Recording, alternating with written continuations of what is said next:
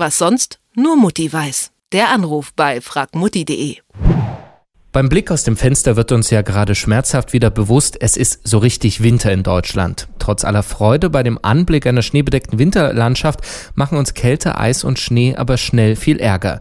Denn auf dem Weg zur Arbeit sind wir auf die Gnade der Winterdienste angewiesen. Und vor der eigenen Wohnung und dem eigenen Haus muss man allerdings manchmal schon selber aktiv werden. Wie, wo und warum genau, das besprechen wir mit Bernhard Finkbeiner von fragmutti.de. Hallo Bernhard. Hallo. Ja, tagelang liegt in Deutschland ja schon Schnee, natürlich auch vor den Häusern. Wir sehen das irgendwie täglich. Wer ist denn nun dafür zuständig, die Gehwege zu räumen?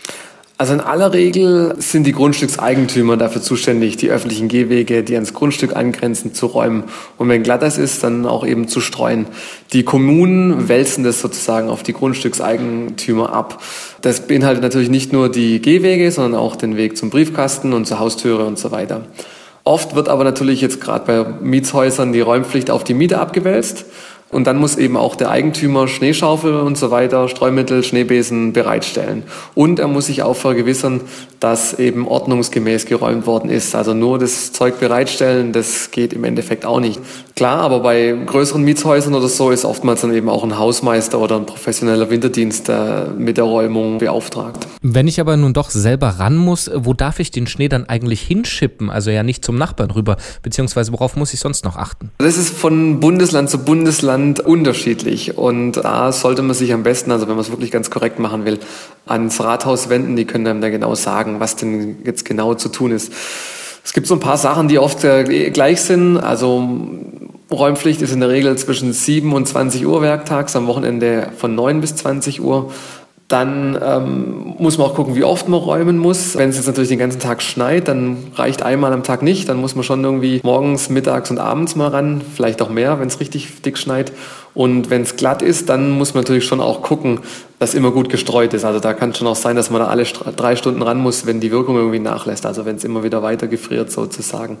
Weil da passieren natürlich dann auch die meisten Unfälle. Und klar, den Schnee, den kann man natürlich nicht einfach irgendwo wegschieben, wo irgendwo an, aufs Nachbargrundstück oder so, sondern den muss man möglichst irgendwie so wegräumen, dass er dann eben wirklich an der Seite liegt und niemanden behindert.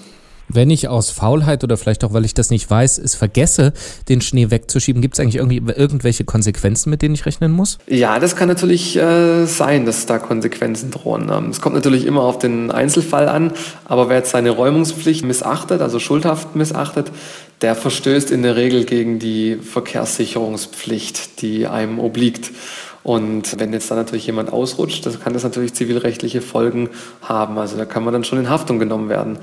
Und dann drohen im schlimmsten Fall natürlich irgendwie Schmerzensgeld oder Schadensersatzansprüche. Hm.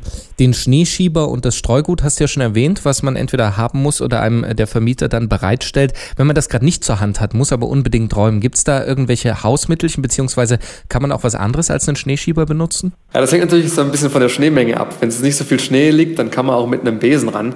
Aber man ist natürlich schon äh, gut damit beraten, sich so einen Schneeschieber zuzulegen oder eben beim Vermieter so einen Schneeschieber sich bereitstellen zu lassen für den Fall der Fälle.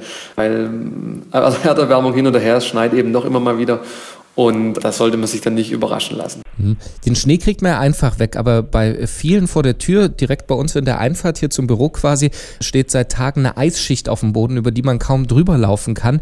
Äh, da hilft nicht mal das Streugut. Gibt es da eigentlich irgendwelche äh, Mittelchen, mit denen man äh, auch die Eisschicht wegkriegt, solange es noch gefroren ist? Ja, das ist natürlich ein bisschen schwierig. Salz soll man ja nicht oder darf man ja oftmals auch nicht verwenden, was jetzt da irgendwo ein bisschen helfen würde. Äh, da hilft einfach nichts äh, anderes, außer eben mit Sand oder mit Rollsplit oder so eben regelmäßig zu streuen. Das geht dann schon. Wann, wie und wo muss ich Schnee schippen, vor allem bei den Temperaturen da draußen? Das haben wir uns erklären lassen von Bernhard Finkbeiner von fragmutti.de. Vielen Dank. Gerne. Was sonst nur Mutti weiß. Der Anruf bei fragmutti.de.